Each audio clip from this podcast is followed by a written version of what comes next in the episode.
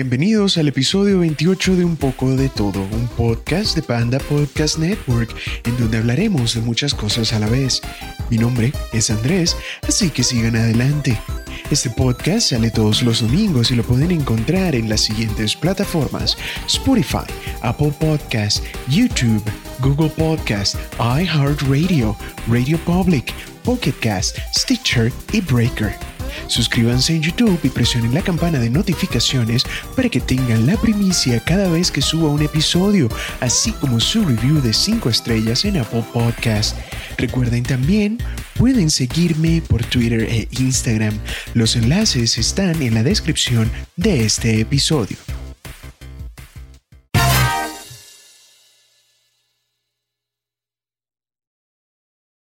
Luego de un par de semanas de hiato, regreso otra vez con el podcast, ya que el cuerpo me lo pedía. Esto es algo que realmente disfruto y en los últimos episodios estaba como un poco quemado por tantas cosas que no me que no me gustaban tanto. Así que decidí tomar un break. Ahora regreso con ustedes. Espero que sepan perdonar esa pequeña etapa en la cual he descansado, pero hemos regresado con mucha más energía, con mucha más fuerza y vamos a hacer de este podcast un podcast que puedan disfrutar. ¿Qué puedo comentarles de este par de semanas en las cuales eh, me he ausentado?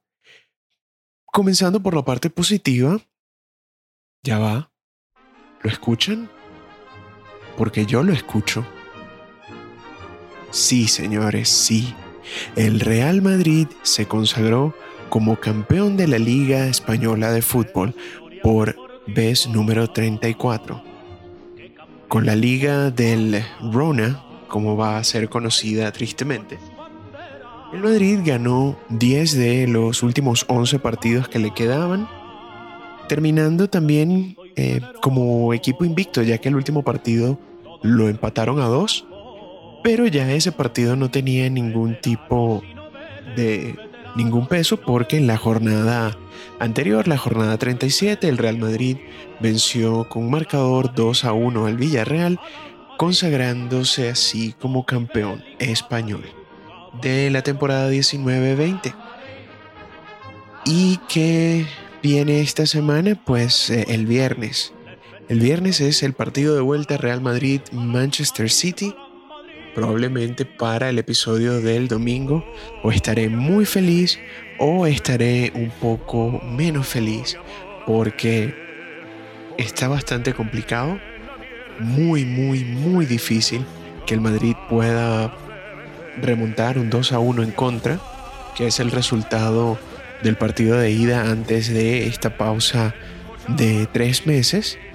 Pero si hay un equipo en el mundo que puede hacer posible lo imposible, ese es el Real Madrid. Así que yo no voy a, dar un resultado, sé que va a estar bastante complicado, pero algo sí les digo. ¿Qué pasaría si? ¿Y si nos atrevemos a soñar? No sé. El Madrid llega a pasar y mucho cuidadito mis amigos de otros equipos porque estarían viendo cómo el Madrid podría llevarse otra vez la Copa de Europa. Pero bueno, nada, no nos vamos a adelantar, vamos a ver qué es lo que va a pasar el partido del viernes. Y luego de mucha incertidumbre, por fin vuelve la Champions, vuelve la competición más famosa y más importante del mundo a nivel de clubes. Y vamos a decir los clichés, que la pelota es redonda, que son 11 contra 11, que gana el que meta más goles y todos estos clichés que puedan pensar. ¿Qué otra cosa pasó? Bueno, luego de también muchos meses de incertidumbre y justo cuando estaba más emocionado para poder comenzar a ver la nueva temporada, viene lo siguiente. También escuchen, escuchen a lo lejos cómo esta canción hace mención a este deporte. Sí, el béisbol de las grandes ligas, la MLB, regresa. Regresa y el equipo al cual yo tengo todas mis aficiones, el equipo que he seguido desde el 96, es... Eh, no es secreto para nadie que son los Yankees de Nueva York. Y comenzamos la temporada con seis ganados y un perdido. En este momento deberían estar jugando contra los Red Sox en el tercer partido. Vamos a ver cómo se desarrolla esta nueva temporada, la cual son solo 60 juegos, una temporada bastante reducida, una temporada que estaba primero marcado por la situación de la pandemia, segundo porque la liga y la asociación de peloteros de los Estados Unidos no se llegaban a un acuerdo para poder resumir las actividades y cuando se resumen las actividades, pues tenemos casos como el de los Marlins de Miami, que tuvieron un pequeño brote de esta enfermedad, en la cual por supuesto suspendieron los juegos. El otro equipo con el que estaban jugando, esto fue la semana pasada, ellos también tuvieron que hacerse pruebas, suspendieron también sus juegos mientras los resultados de las pruebas llegaban. Y hay muchísimos jugadores, en este caso hay 19 hasta el día de hoy, hoy es 2 eh, de agosto, 19 jugadores de la MLB que dijeron que esta temporada la iban a tomar como una temporada sabática. Ya cada uno de los peloteros tiene una razón totalmente diferente y por supuesto aceptable por la cual decidieron no participar en esta temporada. Y es algo curioso porque es primera vez que este deporte y todos los deportes en total se, se enfrentan a una situación como esta. Y nada, yo solo espero que por favor dejen terminar la temporada, porque era algo que estaba esperando con mucho, mucho, mucha expectativa y pasó lo que pasó en el mundo, el mundo cambió, aquí viene otro cliché, y tuvieron que suspenderla. Luego de todas estas noticias buenas, pues llega la que uno nunca quiere decir. Eh, lamentablemente el jueves pasado, hace ya dos jueves, mi, mi amigo, mi compañero, porque él ni siquiera era una mascota, es eh, parte de la familia ya, pues eh, el gran Atreyu porque a la persona que lo adoptó le gusta mucho la historia sin fin y él era el héroe de esa historia. Atreyu se fue a Fantasía porque allí lo necesitaban y desde el cielo de las mascotas está observándome y nos está cuidando. Es eh, algo que yo mentalizaba porque obviamente tú sabes que la expectativa de vida de una mascota como un perro o un gato son 10, 11, 12 años. Si tienes mucha suerte, puedes llegar hasta los 13, 14. Pero tener que dejarlo ir tan joven, eso no, no lo esperaba. No estaba para nada preparado. Y fue un golpe bastante duro. golpe que poco a poco me recupero. Y que espero próximamente volver a abrir las puertas de mi casa y de mi corazón a darle la oportunidad a otro gato, a otro animalito que que la vida no le dio un buen comienzo porque obviamente hay que adoptar y no comprar para darle esa segunda oportunidad que tenga una mejor calidad de vida como estoy seguro que mi novia y yo le dimos a, a Trello. Pero nosotros cruzaremos ese río cuando lleguemos. Todavía falta. De igual manera, les informaré de cómo va la cuestión. Y lo que quiero decirte, Atreyu, era que cuando grababa este show y lo editaba, siempre quería dar el mejor tipo de audio, la mejor calidad y obviamente entrabas al cuarto y gritabas o dejabas saber que estabas afuera de la puerta y que querías entrar o querías llamarme atención y eso lo cortaba del podcast, pero a partir de este podcast vas a estar en él.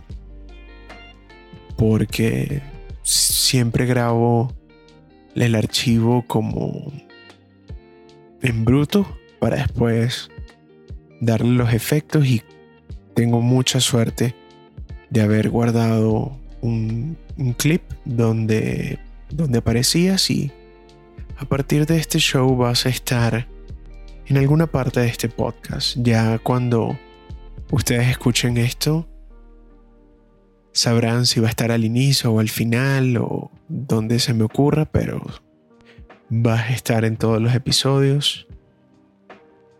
De verdad, eh, quiero decirte que me hiciste muy feliz. Estoy destrozado porque ya no estás. Pero lo entiendo y lo acepto. Así que solo quiero que, que me esperes y sé que va a ser así. Que me esperes al otro lado del arco iris cuando llegue mi día y como te lo dije en Instagram, nos vamos a sentar para ver pasar las nubes y las estrellas. Descansa en paz, chiquitín. Tu papi te ama. Sí, yo sé que estoy grabando el podcast sin ti.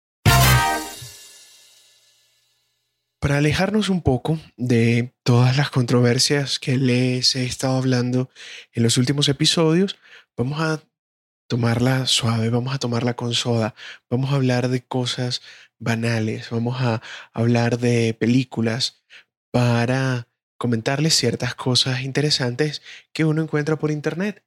En este caso, vamos a hablar de artistas que cometieron un error y ese error les costó su carrera, una metedura de pata que no se vieron en ese momento, no se pudieron recuperar y ahora son historias de precaución para próximos artistas para tratar de evitar cosas como estas.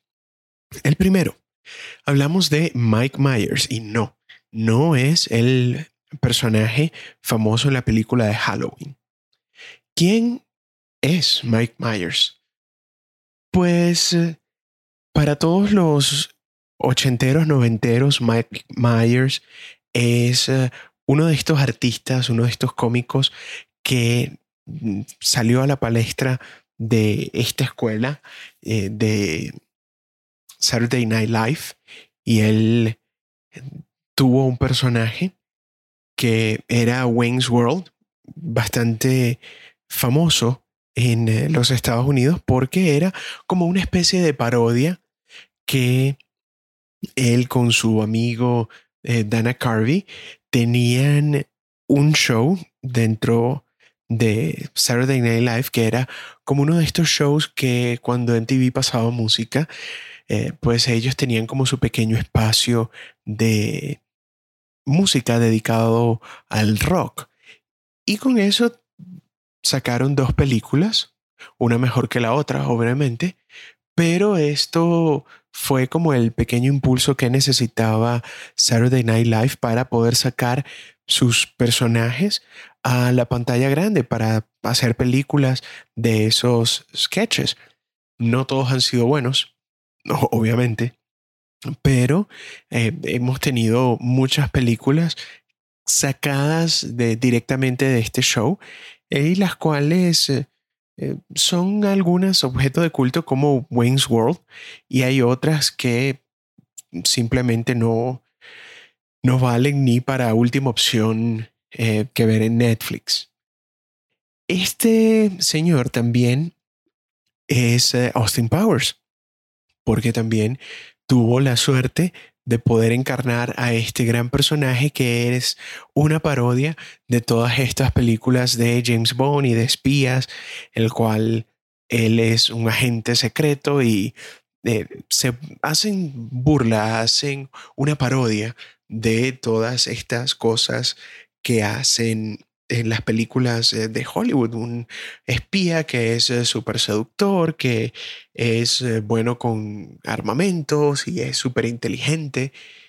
Y también, para las personas que no lo sepan, él es la voz en inglés de el ogro más famoso de lo que es hoy en día las películas en computadora. Él es Shrek que, creo que ya lo mencioné antes, él, sustituye a el eh, original artista de Shrek, el gran Chris Farley, que tuvo la desgracia de tener problemas con las sustancias y él muere con eh, una sobredosis de una mezcla de cocaína con heroína y ya él tenía ya las tres cuartas partes de la primera película de Shrek grabada.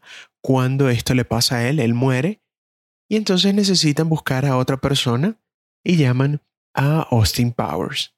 La habilidad de eh, Mike Myers es de poder interpretar diferentes tipos de personajes y hacerlos totalmente diferentes uno de otro. A él ningún personaje se le quedaba que pequeño, ningún personaje se le quedaba a la audiencia pensando, ah, no, lo que él está haciendo es eh, Mike Myers haciendo la misma copia de Shrek, pero en otra película. El problema con Mike, a pesar de ser canadiense, que está también el estereotipo de que todos los canadienses son bastante humildes, respetuosos y a veces llegan a ser hasta muy, muy respetuosos, pues él no lo cumple. Porque cuando se estaba grabando la película de Wayne's World, a él comenzaron a rondarle estos rumores que él, en el argot de Hollywood, se le decía que era una persona difícil. Es decir, un personaje con mucho ego. ¿Por qué? Porque la directora de Wayne's World se dice que tuvo que contratar a su propia hija para que abasteciera al actor con snacks cada vez que él tuviera hambre. Intentó que despidieran a su compañero de reparto Dana Carvey porque tenía miedo que lo eclipsase y cuando una vez él descubrió que le habían traído mantequilla en vez de margarina, abandonó el set de grabación. También con Shrek, él grabó todas eh, sus escenas cuando llevaba más o menos la mitad. De repente se le ocurrió la genial idea de a este ogro verde tenía que tener un acento escocés. Así que volvieron a doblar la película una vez más, una gracia de aproximadamente 4.5 millones de euros. Semanas antes de empezar a rodar una comedia basada en otro de sus personajes de Saturday Night Live, Myers canceló su participación indicando que él no quería estafar al público con un guion inaceptable. Lo cómico es eh, lo siguiente, él era el coautor. La productora Universal le demandó por 26.5 millones de dólares, describiéndolo ante el juez como un egomaníaco irresponsable y egoísta. el actor responde con otra demanda por violación de la privacidad, abuso y fraude, porque supuestamente el estudio le había traumatizado con una actitud mafiosa. Resulta que después de esto van a grabar la otra película de este escritor para niños, Dr. Seuss, que era The Cat in the Hat. Estaban haciendo la adaptación y Myers instaló una carpa alrededor del trailer para que nadie lo viera. Hacía esperar al equipo durante horas sin ningún tipo de explicaciones y también contrató a un ayudante cuyo único cometido era seguirle a todas partes con un Tupperware de bombones por si en algún momento se le antojaba uno. Lo que pasó con The Cat in the Hat fue que tal fue el desastre de esta película que la propia viuda del Dr. Seuss prohibió legalmente adaptar ninguna de sus obras como live action, que todas las otras películas tenían que ser animadas. Pasó Cat in the Hat, pasaron cinco años para volver a grabar su siguiente película, El Gurú, y perdió muchísima plata en 2008 y ahora se convirtió en un chiste interno. Después pasó una cantidad importante de años para volver a grabar otra película. Él volvió en Bastardo sin Gloria de Tarantino, que era uno de los generales en, eh, de, las fuerzas aliadas, un general estadounidense, y también pasó en eh, Bohemian Rhapsody del año pasado, que él era el ejecutivo que al principio no creía mucho en Queen y después arregló su visión de la banda. En el año 2013 confesó que Hollywood apenas le ofrecía trabajo y que solo le habían enviado 15 guiones en 20 años y por eso era que todos sus proyectos eran personales. El 2019 eh, fichó por Netflix, pero todavía no se sabe mucho de esta serie de seis episodios en la cual Myers interpretará a varios personajes. El segundo ejemplo es Winona Ryder, ícono de la generación X a principios de los 90 en eh, la película Reality Bites, que no muchas personas la conocen, esa película, pero marcó mucho de lo que sentía esa generación al cambio de los 80 a los 90. Es una película de Ben Stiller que él mismo dirigió. Eso está, como les digo, una película de culto. Y era estas expectativas de el sueño americano que les habían prometido, para hacerles como una breve reseña, el sueño de este americano que les prometían en los 60 y en los 70, ya en los 90 se estaba viendo que iba a ser muy difícil alcanzar y entonces tenían una generación de jóvenes en las cuales ellos estaban perdidos y luego de los años desastrosos de Ronald Reagan como presidente de los Estados Unidos, con una economía decaída, estaban como intentando salir adelante. De igual forma, les digo, si tienen la oportunidad de verla, altamente recomendada, porque es, como les digo, una película de culto, pero eso les va a llevar a lo que se vivía a principios de los 90. Pero eso no solo fue el único papel de ella. Ella este, hizo Girl Interrupted, ella es la chica de Edward Scissorhands o El joven manos de tijera. Y esta chica básicamente no podía hacer nada malo. Ella inclusive estuvo en una de las tantas adaptaciones de Mujercitas y era súper famosa. Hasta que llegó la fatídica noche de Saks Fifth Avenue en diciembre del 2001 con este incidente en el cual ella se robó unas prendas, había pagado unas, no había querido pagar por otras, y cuando salió, pues la descubrieron en cámaras porque ella había intentado arrancar las uh, alarmas antirrobo. Esto fue obviamente mucho antes de redes sociales, así que no tuvo una, una repercusión viral, pero comenzó a ser el chiste y la burla de toda la industria, porque qué necesidad tenía esta mujer súper famosa, con mucho dinero, de robarse unas prendas que simplemente no, no llegaban ni a 5 mil dólares. Y con todo este vandalismo, ella lo que hizo fue pagar tres años de libertad condicional, 480 horas de servicio comunitario y una multa de un poco más de 12 mil euros. Ya para el 2002, Winona posó para la revista W con su propia camiseta de Free Winona y al fin pudo hablar del incidente en el 2007.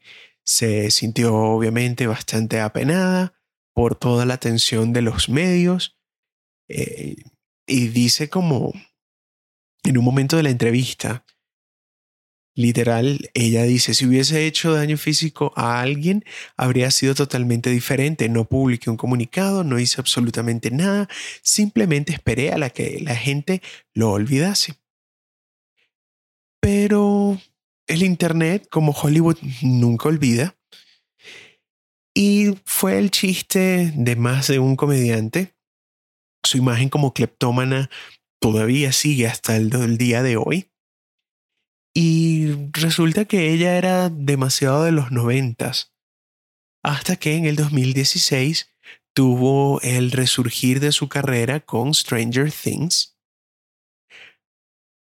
Que viéndolo de este punto de vista es bastante curioso que el mejor papel para ella regresar era algo de nostalgia. Como ella fue tan importante en esa década, pues había que ponerla como un factor de nostalgia. Y ahora, pasando de algo sutil, volvemos otra vez con algo muy, muy fuerte que es eh, esta chica, Shannon Doherty. Ella era la persona más famosa del reparto de algo que pasaban que era Beverly Hills 90-210. A mitad de los 90, esa era la serie del momento y ella era Brenda. Era la chica deseada por todos estos eh, chicos de la generación X, porque la serie en verdad rompió muchos eh, récords de audiencia, era súper famosa y resulta que agarró esta popularidad y comenzó a hacer de sus desastres. Llegaba tarde al rodaje todos los días, salía de fiesta e inclusive se cayó a golpes con Jenny Garth, que era otra de las chicas de 90-210, y comenzó esta fama de esta mujer de ser un personaje bastante difícil. Resulta que para la cuarta temporada, Jason Priestley, que para más eh, cómica la situación, hacía de hermano de ella en la cinta, se unió con el resto de actores para pedir que Shannon fuese despedida. Ya obviamente Brenda, todo el mundo la odiaba, ya lo que hacían, y vamos a volver a la máquina del tiempo para esa época, porque una de las controversias de esta serie eh, fue que ella perdió la virginidad con Dylan, uno de los chicos de la clase 90-210, y tal fue el revuelo que la gente, estos puritanos que a veces pululan, eh, comenzaron a llamar a la televisora y lo que querían era un castigo para tal acto barbárico, tal acto impuro. Ella tenía que arrepentirse por lo que había hecho y romper con Dylan. Porque esta era solo una niña caprichosa, repelente y... Sí, al final era una chica de solo 22 años, que en ese entonces tú dices, wow, ¿qué hacía yo cuando tenía 22 años? Y el nivel de fama que podía alcanzar una persona con, con tan corta edad. Pero Hollywood le siguió brindando oportunidades a esta chica porque agarró la siguiente oportunidad que le vino y comenzó con otra serie llamada Charmed o Embrujadas.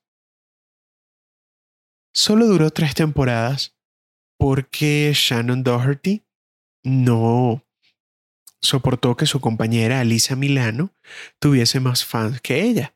Pero hay que recordar, esa serie, a pesar de todas las cosas buenas, malas o irrelevantes que puedas pensar de ella, estabas uniendo a la chica de 90-210 con la niñita de Who's the Boss, quién manda a quién. O sea, esos eran dos transatlánticos de personajes que habían tenido años en la televisión y cada quien tenía como su pequeño grupo. Entonces lo que hicieron fue agarrar a esta hermana y hacer que muriese fuera de cámara, a lo cual Milano, que tampoco es eh, una monedita de oro, en algún día les contaré por qué, celebró una fiesta con una pancarta con una de las frases más famosas de la industria del cine, Ding Dong, la bruja ha muerto, traída directamente de El mago de Oz. Ella, Shannon Doherty, intentó regresar con un reality show un poco más avanzado en los años 2000, porque ya era la era de todos los reality shows, no llegó a, pegar porque era una idea en un principio cómica, pero tú no ves que eso pueda ser duradero a lo largo del tiempo, porque se llama Breaking Up with Shannon Doherty. Entonces lo que hacían era, si tú querías romper tu relación, contratabas, entre comillas, a esta chica y ella iba a decirle personalmente que mira, lo nuestro se acabó. En esta década eh, ha intentado un lavado de imagen y la gente comienza a sentirse un poco mal por ella.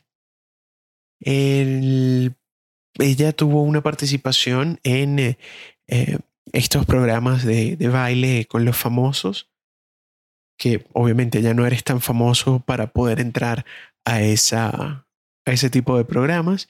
Y en el 2015 tuvo cáncer de mama, lo superó y desde febrero pasado volvió a darnos la triste noticia que vuelve a sufrir una recaída. Entonces esperemos, como no le deseamos mal a nadie, que pueda sobrevivir a esto, que lo pueda superar y que pues esté bien para que siga siendo la chica mala de las series de televisión. Uy, hablando de chicas malas. Esta es otra que... Ah. Bueno. Estamos hablando de Catherine Hegel o Heigl. Ya me corregirán, el próximo capítulo les ofreceré mi fe de ratas. Pues esta era la chica rubia de Grey's Anatomy. Era uno de los personajes más queridos de la serie e inclusive ella se ganó un Emmy por la tercera temporada. Y entonces, obviamente, tú estás en una serie de televisión. ¿Cuál es tu próximo paso? Vamos a saltar a la pantalla grande, porque ella quería ser la próxima novia de América, que para esa época eh, mujeres como Julia Roberts, Meg Ryan y Sandra Bullock habían pasado a otro tipo de papeles y ese puesto estaba vacante, estaba libre, ella lo quería. Pero ¿qué pasa? Aquí volvemos a otro adagio popular. La lengua es el castigo del cuerpo, porque simplemente abrió su boca. En un, en un, par de años solamente hizo esto. Su propia película, que era Lío Embarazoso o Knocked Up, estaba hablando diciendo que retrataba a las mujeres como arpías estiradas sin sentido del humor. Se me hizo difícil interpretar a semejante zorra aguafiestas. Y es una película con Seth Rogen que es eh, hecha por Judd Apatow. Realmente este señor es eh, el genio y es el, el gurú, el mesías de esta cultura geek, de losers, de hombres nerds que nunca tuvieron oportunidad con mujeres hermosas para salir con mujeres súper hermosas. Entonces, ya más o menos tú sabes cómo trabaja ese director. Si tienes la oportunidad de eh, conocer los trabajos anteriores de estos directores, puedes ver claramente que no era que iban a ponerla de una mala manera, no, sino que la historia iba a estar más enfocada hacia los geeks, hacia los perdedores, y poder tratar de resaltar todas las cualidades positivas que estos personajes podían tener. Así que tú sabías a lo que te metías. Y no contenta con esto, habló de los guiones de Grey's Anatomy porque ella agarró y retiró su candidatura a los Emmy por considerar que su personaje no había tenido tramas a la, altura. Después, el equipo de la serie contó en un comunicado que esto se debía a que ella había pedido una reducción de jornada laboral para poder dedicarse más al cine. Entonces, ¿a qué jugamos? ¿A qué jugamos? Y resulta que cuando le tocó grabar el final de la sexta temporada para poder cerrar el arco de su historia, la actriz ni siquiera se presentó para rodar. Obviamente eso poco a poco fue despertando todos estos rumores en los cuales decían que esta mujer era simplemente insoportable, porque exigía suites presidenciales en los mejores hoteles y lujos para su mamá, que a la vez es eh, su manager, y rechazaba toda la ropa o la comida que le ofrecían. Simplemente Hollywood le dio la espalda. Inclusive un productor aseguró tener un papel perfecto para ella, pero que finalmente decidió que no merecía la pena. También cuentan que un publicista comparó que ni siquiera las estrellas más importantes tienen esa actitud ni esas exigencias. Desde ese momento solo ha aparecido en tres series. Por ejemplo, en Suits reemplazó a nada más y nada menos que a Meghan Markle. Apareció también en anuncios de comida para gatos, pero cinco películas que simplemente sin pena ni gloria han pasado por la historia del cine. Seguiremos con el próximo segmento luego de esta pausa. Siguiendo con el asunto del cine, vamos a hablar de clásicos que no deben ser tocados. No queremos reboots. Porque esta es la moda de Hollywood. Tienes una franquicia que es bastante exitosa, han pasado cierta cantidad de años y a alguien se le ocurre, hey, vamos a volver a grabar esta película. ¿Por qué? Porque podemos. Y los resultados, vamos a ser honestos, no son tan buenos como inicialmente se piensa. Por ejemplo, tenemos a Volver al Futuro. Para muchos cinéfilos esta es la trilogía perfecta, porque es el genio de Robert Zemeckis y Bob Gale, el director y el guionista respectivamente, que tomaron la magia de lo que fue la, e, la década de los 80 para hacer tres peliculones increíbles. Si, obviamente, si tú no has visto Volver al Futuro, no sé qué estás haciendo. Termina este podcast y comienza tu aventura con el niño Marty McFly o el Doc Brown. Es una película que simplemente se ganó el corazón de todas las audiencias y es lo que dicen, pudieron atrapar el rayo en una botella. No lo toques más, de verdad. Que nadie tenga la idea de tocar una franquicia como Volver al Futuro, porque es totalmente icónico. ¿A quién imaginas tú siendo Marty McFly que no sea nuestro amigo Michael J. Fox? Ni al Doc Brown, que es Christopher Lloyd y siempre lo va a hacer. Así que no inventemos la rueda, por favor. No vayamos a querer hacer el reboot de Volver al Futuro. Otra que también sería tocarme una tecla muy en lo personal es dos de que en realidad son tres, pero para mí hasta el final de los tiempos serán solo dos películas, son las obras maestras de Francis Ford Coppola. La historia de Los Corleones, o sea, El Padrino. Esa es una película que es parte de la fábrica de Hollywood. Como la primera y la segunda, de verdad es una saga que no necesitas tocar, no necesitas copiar, no necesitas imaginarte otra era, otra etapa, porque no, simplemente no. ¿Para qué tú quieres hacer algo que ya de por sí es perfecto? ¿Cómo tú vas a venir y querer poner a otra persona como Michael Corleone?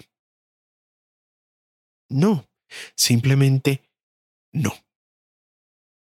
Y obviamente, como Michael Corleone, ¿quién otro ser humano puede ser Vito Corleone que no sea Marlon Brando? ¿O quién puede ser el gran Tom Hagen? No se puede. No puede ser Sony otro, otro ser humano que no sea James Caan. No se puede. Simplemente no. Porque es una obra cumbre que merece respeto absoluto. Debemos dejarla allí y si queremos hacer eh, remasterizaciones y eh, sin obviamente alterar la, la, película, sino hacerle como un cariñito para que se vea un poco mejor visualmente. Perfecto, adelante. Hagan lo que quieran. Pero no más reboots. Y esto de, de los reboots eh, básicamente es hablar de ideas que ya están, ideas que ya fueron súper exitosas y es como tratar de volver a sacar agua de un pozo que no debería ser tocado. Así que dejen quieto lo que está quieto. Muy bien.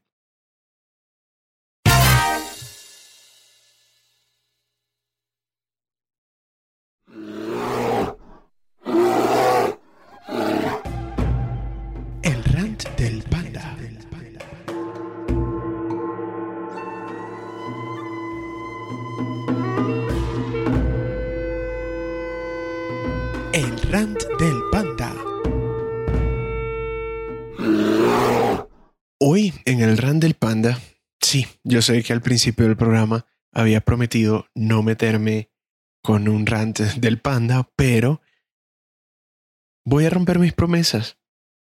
¿Por qué?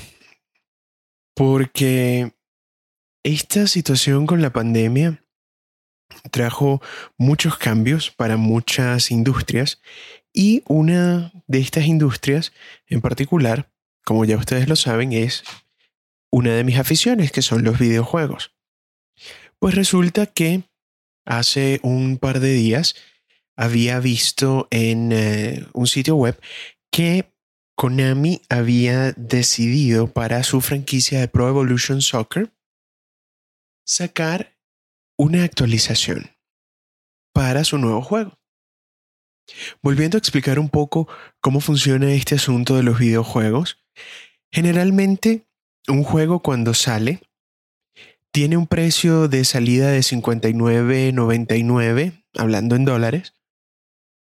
Esto, obviamente, que es como la versión base. Siempre vas a poder tener eh, otras versiones como versión deluxe, super digital deluxe, super special, que puede inclusive, como lo vi actualmente, está en eh, la tienda de PlayStation, un juego llamado Far Cry, que su versión más costosa, es de 119 dólares, que me imagino te prometen pasar el juego por ti, porque es pagar dos veces el juego y ahí un poquito más.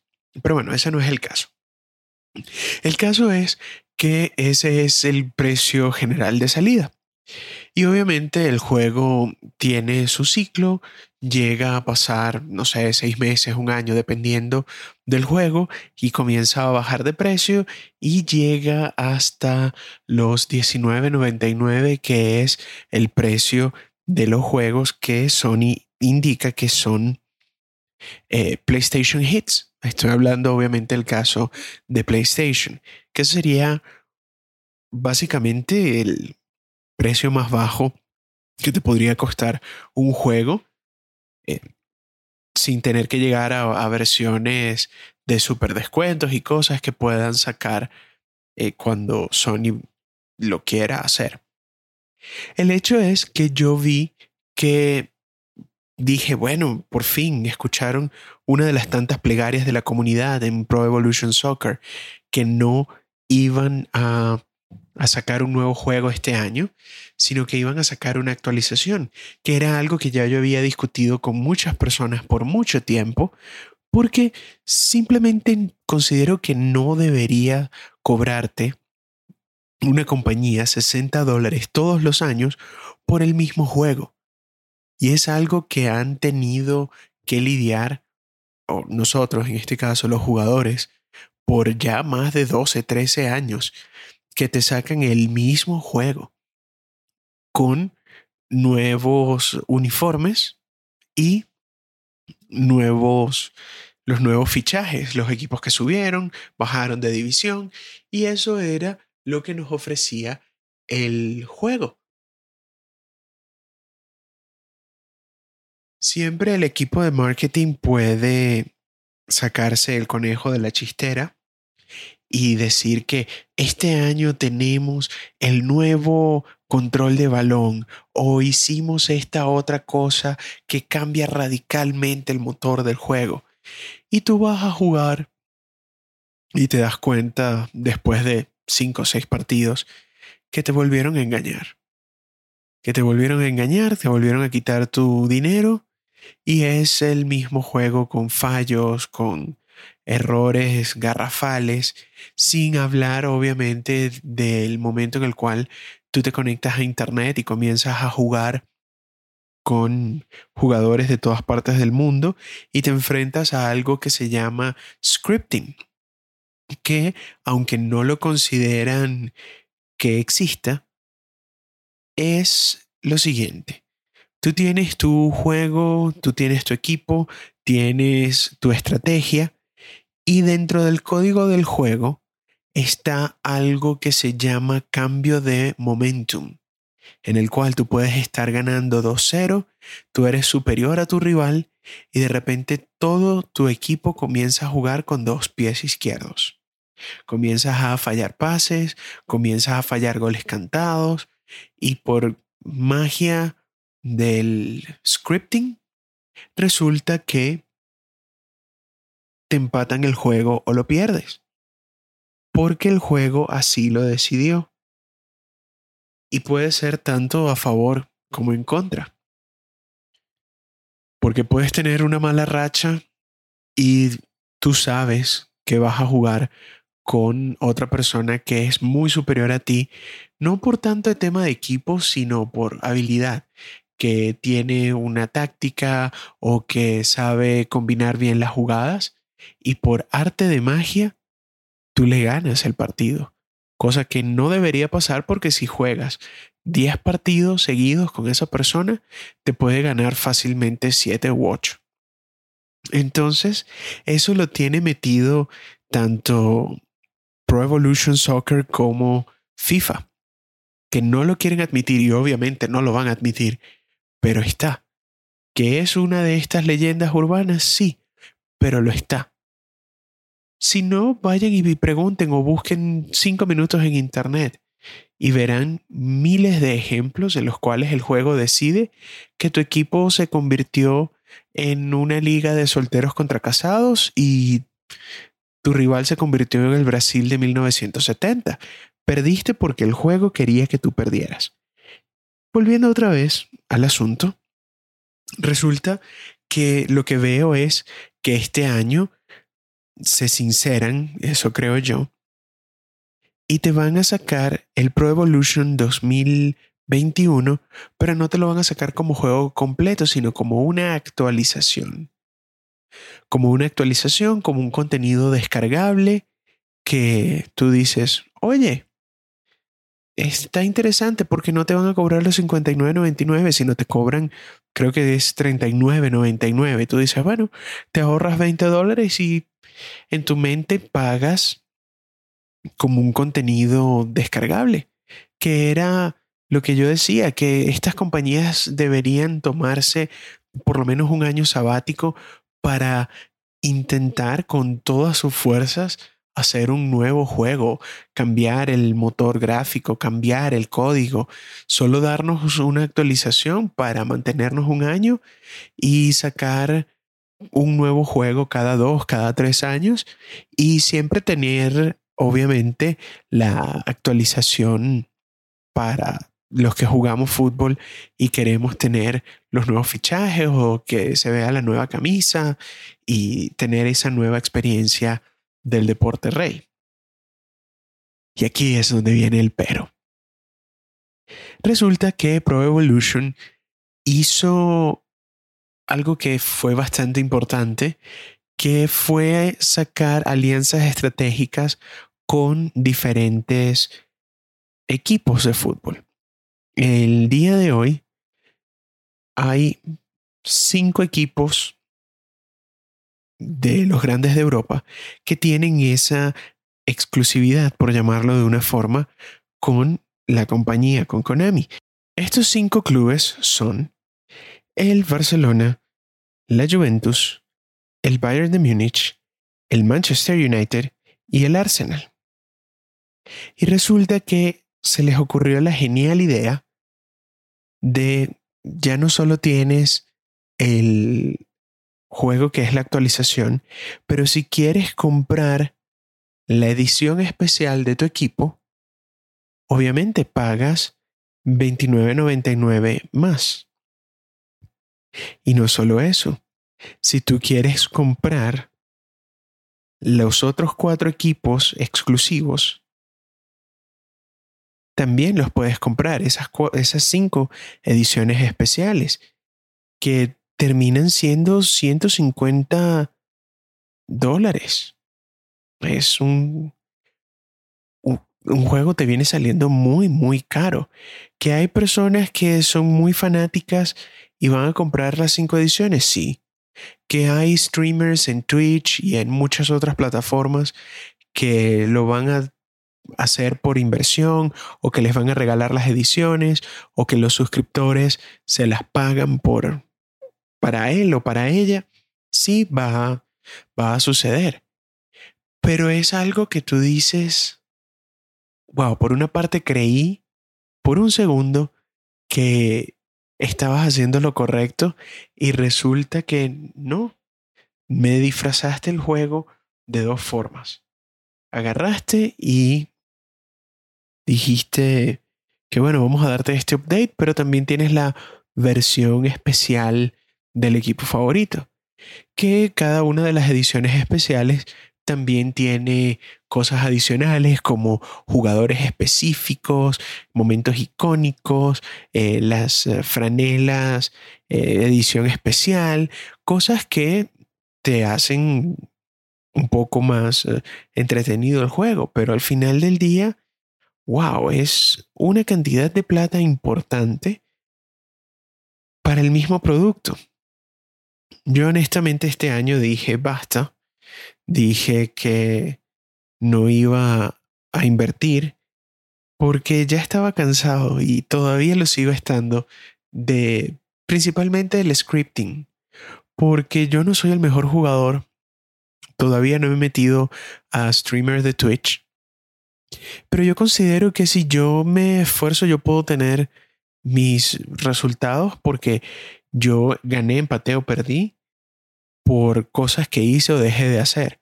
Pero que el juego de una vez decida antes que el balón ruede si vas a ganar o perder porque el juego así lo quiere. Mm.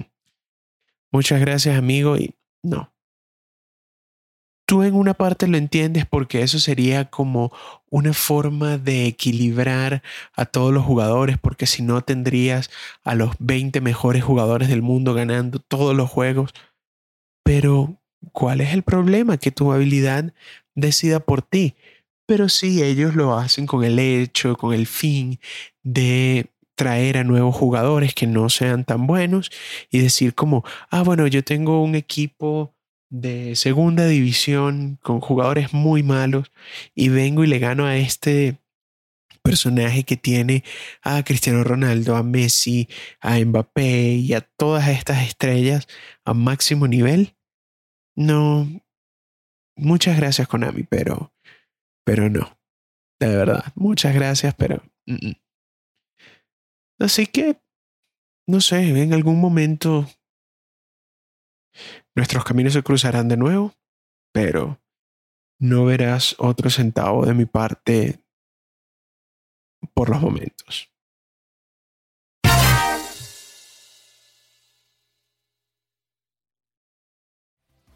Esto es todo el tiempo que tenemos por el día de hoy. Si les gustó el episodio, compártanlo con un amigo y anímense a suscribirse al podcast en su plataforma preferida para que tengan la primicia apenas el episodio suba a la web. Esto fue un poco de todo y hasta la próxima.